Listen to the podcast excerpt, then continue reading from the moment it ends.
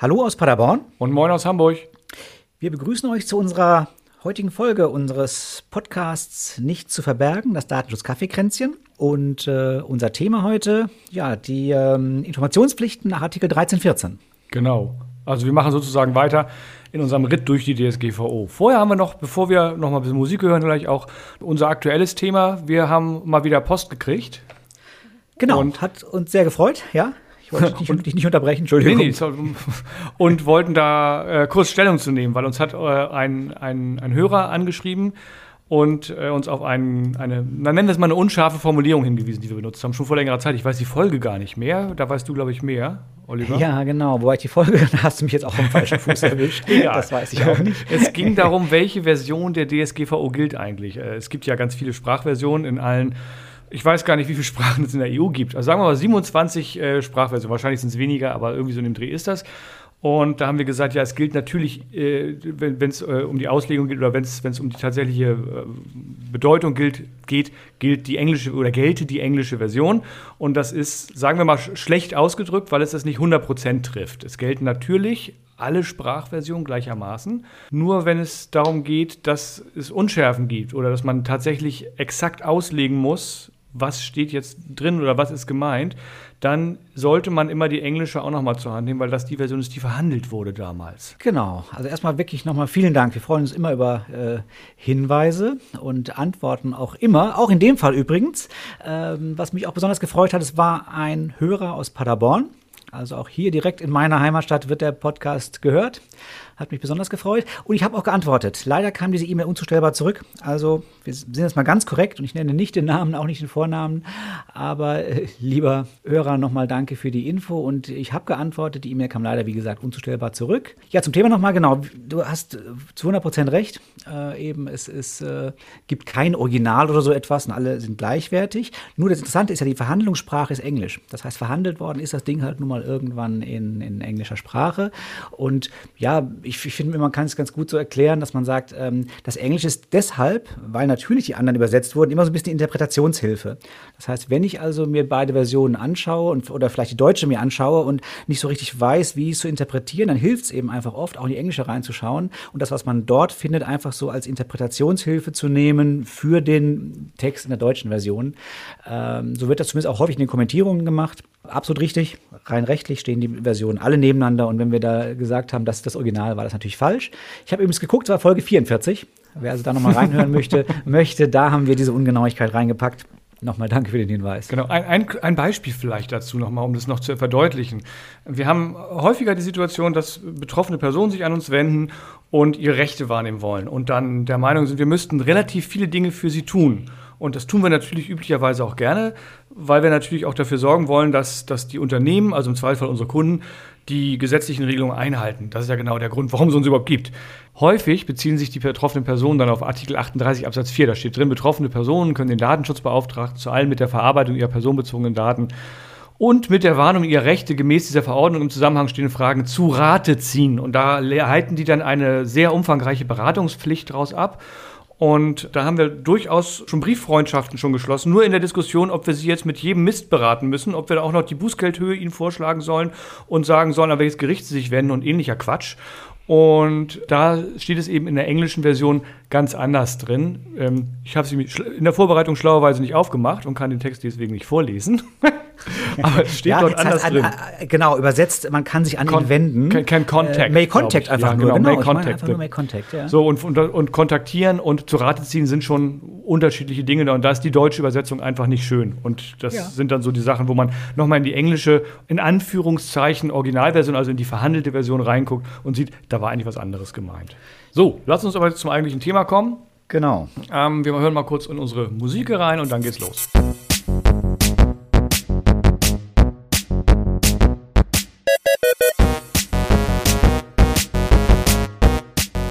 Dieser Podcast enthält Informationen rund um das Thema Datenschutz und ist durch unsere persönliche Meinung geprägt. Keinesfalls stellt er eine Rechtsberatung dar. Eine individuelle Beratung können wir daher nur erbringen, wenn wir ein Mandat als Datenschutzbeauftragter haben.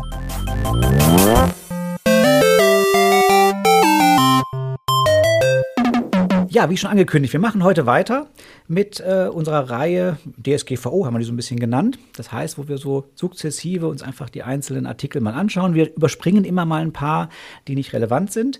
Äh, heute haben wir gesagt, wir gucken, schauen uns mal die Informationspflichten an.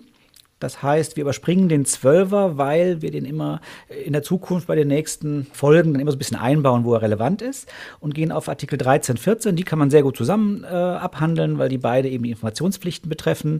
Einmal, wenn ich die Informationen bei der Person direkt erhebe, einmal, wenn ich sie eben über Dritte erhebe. Und dort ist definiert, worüber ich so alles informieren muss. Und die Informationspflichten, das ist vielleicht schon mal relativ wichtig, äh, entstehen grundsätzlich erstmal bei der Erhebung von personenbezogenen Daten. Also das ist genauer Zeitpunkt festgelegt, wann muss ich die betroffenen Personen eigentlich informieren.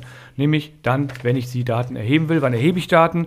Immer dann, wenn ich Daten um Daten bitte, also wenn ich ein Formular habe, im Web zum Beispiel, was ausgefüllt werden soll, erhebe ich Daten. Wenn ich äh, auf Papier jemanden bitte, was auszufüllen, erhebe ich Daten. Wenn mir jemand ungefragt eine Bewerbung schickt, erhebe ich Daten und muss darauf antworten oder optimalerweise stelle ich schon im Vorfeld zur Verfügung. Ich darf natürlich davor informieren, aber spätestens zum Zeitpunkt der Erhebung muss ich informieren. Gibt eine kleine Ausnahme, die ist auch nicht in Artikel 13, sondern in Artikel 14 geregelt, nämlich dass ich die Daten gar nicht von der betroffenen Person bekomme. Dann sieht das ein bisschen anders aus. Das machen wir aber ganz im relativ kurzen Abwasch hinten dran. Genau. Und äh, fangen wir einfach mal mit dem 13er an. Der behandelt eben genau das. Ich bekomme die Daten von der Person selbst. Das heißt, typischer ähm, Fall eben, was du eben schon gesagt hast, man kriegt vielleicht eine Bewerbung geschickt oder es füllt jemand ein Formular aus, äh, auf einer Messe vielleicht oder so etwas.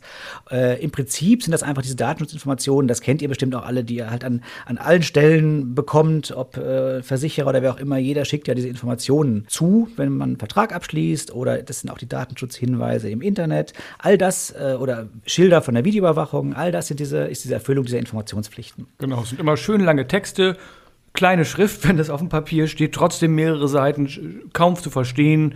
Genau, und im Prinzip, äh, auch wenn die Dinger lang sind, in den meisten Fällen wird auch wirklich nur das abgehandelt, was man eben informieren muss oder worüber man informieren muss. Ja, wenn wir einfach vielleicht mal anfangen, diese Informationen stehen wirklich recht klar definiert in der DSGVO drin, eben in diesem Artikel 13. Es geht schon mal los, den Namen, des, die Namen und die Kontaktdaten des Verantwortlichen sowie gegebenenfalls seines Vertreters. Das heißt, man muss also einfach mal sagen, wer ist man? So ein bisschen ähnlich wie im Impressum. Bei einer GmbH eben wäre das dann die GmbH. Dann Kontaktdaten, damit meint man üblicherweise schon, äh, ich nenne es mal übliche Kontaktdaten, sprich Telefon und E-Mail, da wird man nicht drum rumkommen. Fax wird man heute sicherlich auch darauf verzichten können. Und ja, gegebenenfalls eines Vertreters vielleicht noch kurz. Damit ist nicht der Geschäftsführer gemeint. Damit ist ein Vertreter gemeint, falls dieser verantwortlich seinen Sitz außerhalb EU-EWR hat und deswegen einen, einen Vertreter, der quasi als Ansprechpartner hier äh, im EU-EWR dient, äh, solch einen Ansprechpartner benennen muss. Im Normalfall also reicht eben Name und Kontaktdaten der GmbH jetzt in so einem typischen Beispiel. Zusätzlich müssen dann, wenn es einen Datenschutzbeauftragten oder eine Datenschutzbeauftragte gibt, auch deren oder dessen Kontaktdaten angegeben werden, ganz wichtig. Auch hier steht die Kontaktdaten. Man hat sich gerade in der Anfangszeit der DSGVO ein bisschen gestritten, muss auch der Name angegeben werden und wir sind mittlerweile so weit, dass gesagt wurde, hier steht Kontaktdaten und deswegen wird ist auch der Name nicht zwingend anzugeben. Es macht auch relativ wenig Sinn, finde ich. Ein Datenschutzbeauftragter kann ja auch mal wechseln. Gerade wenn man einen externen Dienstleister hat, passiert das ja leider auch manchmal. Und dann ist das immer doof, wenn man äh, an 27 Stellen, wo man informiert, diesen Namen anpassen muss, obwohl die Kontaktdaten eigentlich sonst gleich bleiben könnten. Ja, bis jetzt eher so Formalien, die man recht einfach abarbeiten kann. Äh, bei Buchstabe C wird es interessant, weil hier muss man genau die Zwecke angeben, für die personenbezogene Daten verarbeitet werden sollen und auch die jeweilige Rechtsgrundlage. Das heißt, hier ist so, so ein typischer Punkt, der ein bisschen länger ist häufig. Und was wichtig ist, es macht aus meiner Sicht schon auch Sinn, diesen Punkt wirklich sehr äh, ja, gewissenhaft aufzuführen und möglichst viel aufzuführen, weil alles, was ich hier nicht aufführe, dürfte ich dann ja auch nicht machen. Das heißt, dieser Punkt ist wirklich äh, ganz zentral. Hier sollte ich eben alles aufführen, was so passiert. Vielleicht eben auch etwas, was nur passieren kann. Also vielleicht dass vielleicht eine, Video, eine Videoüberwachung stattfinden kann oder vielleicht, dass ich Daten auch an einen Rechtsanwalt übermitteln würde, um meine Rechtsansprüche geltend zu machen. Also Dinge, die jetzt nicht direkt mit dem Vertrag zu tun haben, den ich vielleicht abschließen will oder mit der Verarbeitung, die ich plane, sondern auch Dinge, die passieren könnten, äh, sollte ich hier eigentlich alle berücksichtigen, weil es mir nachher sehr, sehr hilft, wenn ich diese Sachen eben dann vorhabe. Genau, Hintergrund ist übrigens der Artikel 5 den wir schon vor längerem besprochen hatten. Die Grundsätze für die Verarbeitung der personenbezogenen Daten, da steht ganz klar drin, ich muss Transparenz beweisen, das sind genau die Informationspflichten, ich muss rechtmäßig und nach Treu und Glauben verarbeiten und ich muss äh, eine Zweckbindung einhalten. Ich muss die Zwecke vorher zu definieren und muss die natürlich wegen des Transparenzgebots hier jetzt an dieser Stelle bei den Informationspflichten auch mitteilen. Ja, der nächste D ist eigentlich so ein bisschen Ergänzung zu C. Der sagt einfach nur, sollte die Verarbeitung auf Artikel 6 Absatz 1 Buchstabe F, also den berechtigten Interessen beruhen, dann sind diese berechtigten Interessen auch entsprechend zu nennen. Einfach nur so, eine, so ein Hinweis nochmal, wenn man die Rechtsgrundlage nennt, dass es eben nicht reicht, einfach nur sagen, jawohl, berechtigte Interessen, sondern man muss eben schon ein bisschen definieren, was ist eigentlich mein berechtigtes Interesse, damit derjenige eben dann auch erkennen kann, was passiert da genau oder auch überlegen kann, äh, ist das überhaupt ein berechtigtes Interesse? Wäre das überhaupt eine gültige Rechtsgrundlage für diese Verarbeitung? Genau, also gerade am berechtigten Interesse hängt ja immer, kommen wir später zu, bei den Rechten der betroffenen Person auch das Thema Widerspruch. Ich kann ja eine legitime Verarbeitung haben, also eine rechtmäßige Verarbeitung haben, die auf einem berechtigten Interesse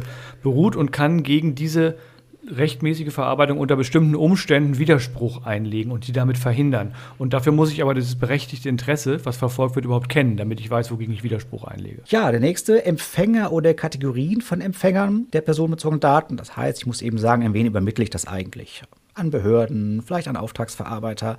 Da sollte ich also auch wieder darauf achten, dass ich möglichst niemanden vergesse, weil sonst müsste ich eben nachinformieren. Ja, und dann eben Empfänger oder Kategorien von Empfängern. Das klingt so ein bisschen, als ob ich da eine Wahl hätte und eben sagen können, Kategorien, naja, irgendjemand halt, irgendwelche Auftragsverarbeiter. Ähm, ganz so ist leider nicht. Die Frage ist immer, weiß ich den Empfänger schon? Wenn ich ihn eben weiß, konkret, dann muss ich ihn auch nennen. Dann darf ich hier auch nicht die Kategorie nennen. Kategorien von Empfängern dient eben eher dazu, dass ich allgemein sage, naja, wenn ich eine rechtliche Verpflichtung erfüllen muss, dann an die Behörde, an die ich eben übermitteln muss. Da weiß ich ja noch nicht, welche rechtliche Verpflichtung das vielleicht mal irgendwann ist. Ähm, aber ich weise eben schon mal darauf hin, wenn so etwas passiert, dann sind das eben die Empfänger. Das heißt, hier kann ich nur Kategorien angeben, mehr kann ich eben zu dem Zeitpunkt noch nicht. Genau, wobei wir tatsächlich die Situation haben, dass wir Kunden betreuen, die nutzen Dienstleister für bestimmte Dinge, an die Daten dann übermittelt werden, im Rahmen einer Auftragsverarbeitung zum Beispiel.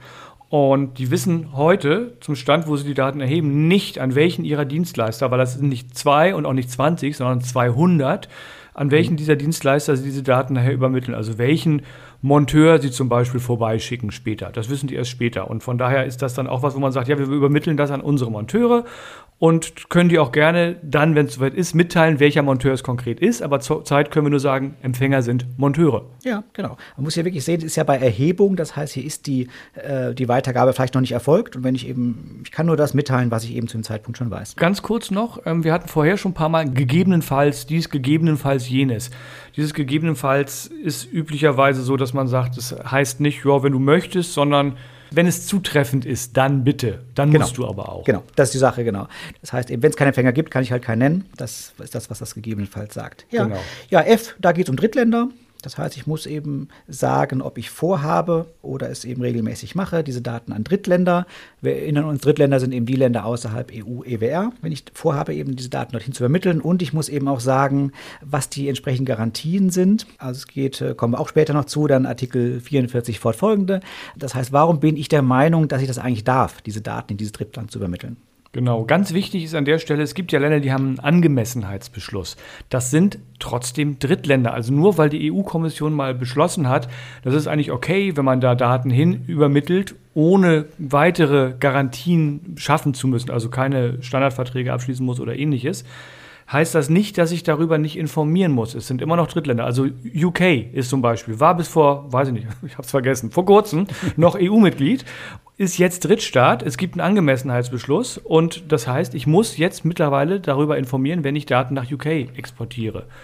Gleiches ja. gilt für äh, so vertrauenswürdige Länder wie Argentinien, die auch einen Angemessenheitsbeschluss haben, wo ich trotzdem sagen muss, ich übermittle dahin. Argentinien wusste ich gar nicht. Ja, oder Schweiz. Ja, Schweiz ist, Schweiz ist ein schönes Beispiel. Ne? Man denkt immer, ja, genau. gibt einen Angemessenheitsbeschluss, kann ich einfach machen, kann ich auch, aber ich muss darüber informieren. Ja, dann geht es weiter. Ähm, das ist jetzt aufgeteilt in Absatz 2, ist aber eigentlich nicht wichtig. Auch hier werden einfach weitere Punkte aufgezählt, über die zu informieren ist. Nur deswegen nicht wundern, wir sind wieder bei einem Buchstaben A, eben jetzt von Absatz 2. Und hier ist eben zu informieren über die Dauer für die die personenbezogenen Daten gespeichert werden, oder falls das nicht möglich ist, die Kriterien. Also sprich, ich sage entweder zwei Wochen, weil ich nach zwei Wochen irgendein Protokoll lösche, ähm, oder ich sage ihm die Kriterien, naja, wenn Aufbewahrungsfristen abgelaufen sind zum Beispiel, die ich vielleicht gar nicht alle kenne, dann würde ich eben diese Kriterien dann hier nennen müssen. Wobei das was ist, wo ich, ich ärgere mich da immer drüber, wenn ich das lese. Dann wird gesagt, ja, wir speichern das so lange, wie die Aufbewahrungsfrist ist. Warum sagt man mir die Aufbewahrungsfrist nicht? Das müsste doch wenigstens möglich sein, dass man mir sagt, ich muss es sechs Jahre aufbewahren oder ich muss es zehn Jahre aufbewahren oder ich habe Spezialgesetze, die mir irgendwie drei Jahre und vier Monate sagen oder irgend sowas. Das finde ich ist eigentlich schon das Minimum, was mit drinstehen sollte. Dass man also nicht nur sagt, wenn die Aufbewahrungsfristen abgelaufen sind, dann machen wir das. Ja, finde ich auch. Sehe ich auch so. Das sollte da mit drinstehen. Machen wir eigentlich auch in unseren mhm. Informationen regelmäßig. Ja, und da muss über ganz viele Rechte informiert werden. Ne? Also das, die, die, typischen, die, die, über die eigentlich keiner informieren will von, von den Verantwortlichen, von den verarbeitenden Stellen. Aber es muss halt gemacht werden, es steht auch wirklich explizit so drin in, in, in äh, Absatz 2b, dass man über Auskunftsrecht, äh, über Berichtigungsrecht, Löschrecht, Einschränkung der Verarbeitung, also Recht auf Sperrung, wenn man es so will, mit der alten Bezeichnung, Widerspruchrecht und das Recht auf Datenübertragbarkeit informieren muss. Ne, das macht man meistens mhm. in relativ kurzen, knackigen Sätzen, wo man sagt, ihr habt folgende Rechte, erstens bis siebtens, Punkt. Genau, man muss die hier also nicht beschreiben, erklären, sonst was, man muss sie nennen. Äh, nächster Buchstabe C ist ein bisschen ähnlich, da muss man nochmal auf das äh, Recht hinweisen, dass man eine Einwilligung jederzeit widerrufen kann. Das ist ein bisschen fraglich. Wenn ich vorher als Rechtsgrundlage nirgendwo die Einwilligung habe, muss ich dann hier auch darauf hinweisen. Wir machen es immer, wir haben standardmäßig drin hier in dem Text. Also ich würde sagen, man ähm, muss es nicht. Ich finde, es liest sich sehr eindeutig, weil es steht, beginnt ja mit, wenn die Verarbeitung auf 6.1a oder 9.2a beruht, muss man darüber informieren. Ja, also von daher würde ich spitz, finde ich. Man kann ja argumentieren, dass man genau darüber informieren muss. Dass man sagt, ich informiere dich über das Recht, dass wenn eine Verarbeitung auf, A, auf Lit A fußt, dass du sie dann widerrufen kannst. Also mhm. man kann es auch so interpretieren. Das machen wir immer anders. Wir machen es tatsächlich wir erwähnen das üblicherweise nicht und machen das immer dann, wenn wir die Einwilligung einholen, weil da ohnehin, es muss ja informiert werden und wir geben dann sozusagen alles das, was für die Einwilligung nötig ist, äh, nach Artikel 13 an Informationen und dann natürlich auch über genau äh, 13.2c also dass die Einwilligung ja. widerrufen werden kann. Wir machen es in der Tat an beiden Stellen. Also natürlich ah, okay. bei der Einwilligung, ganz klar, aber in diesen Standard-Datenschutzhinweisen packen wir den auch einfach immer noch mal rein. Okay. Ich finde, ich, ich versuche mal alles zu sparen, was, was, was man sparen kann, aber es ist ohnehin schon so aufgebläht. Ja, ja, das stimmt. Ja, jetzt wird es ein bisschen kritisch für den einen oder anderen, vielleicht. Man muss darüber informieren, dass es ein Recht besteht, sich bei einer Aufsichtsbehörde zu beschweren. Man muss die nicht nennen, man muss auch nicht, manche machen das und sagen, die für uns zuständige Aufsichtsbehörde wird genannt, steht da alles nicht drin, aber man muss eben auf das Recht hinweisen, dass das eben besteht, sich bei einer Aufsichtsbehörde zu beschweren. Ja, und dann finde ich einen, äh, einen, wichtigen Punkt, der häufig übersehen wird, der ganz selten nur drinsteht, finde ich. Man muss nämlich darüber informieren, ob die Bereitstellung der Daten, die man, äh, weswegen man ja jetzt hier auch gerade überhaupt erst informiert, ob die gesetzlich vorgeschrieben ist, ob die vertraglich vorgeschrieben oder für einen Vertragsabschluss erforderlich ist und ob man verpflichtet ist, diese Daten bereitzustellen und wenn man die nicht bereitstellt, welche Folgen das hätte. Das sind dann so Sachen wie, ja, wenn Sie sich bei uns bewerben, dann müssen Sie uns das geben, sonst können wir die Bewerbung nicht bearbeiten, logischerweise.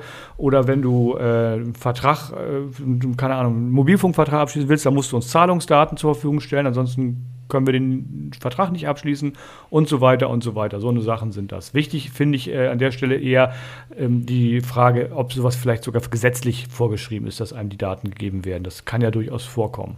Ja, kommen wir zu F. Da muss man dann noch informieren, ja, ob eine automatisierte Entscheidungsfindung einschließlich Profiling stattfindet. Das muss man sagen, jawohl, ich mache solch ein Profiling. Das heißt zum Beispiel, ich werte bestimmte Daten aus, aus denen ich vielleicht auf die Zahlungsfähigkeit schließen möchte oder so etwas.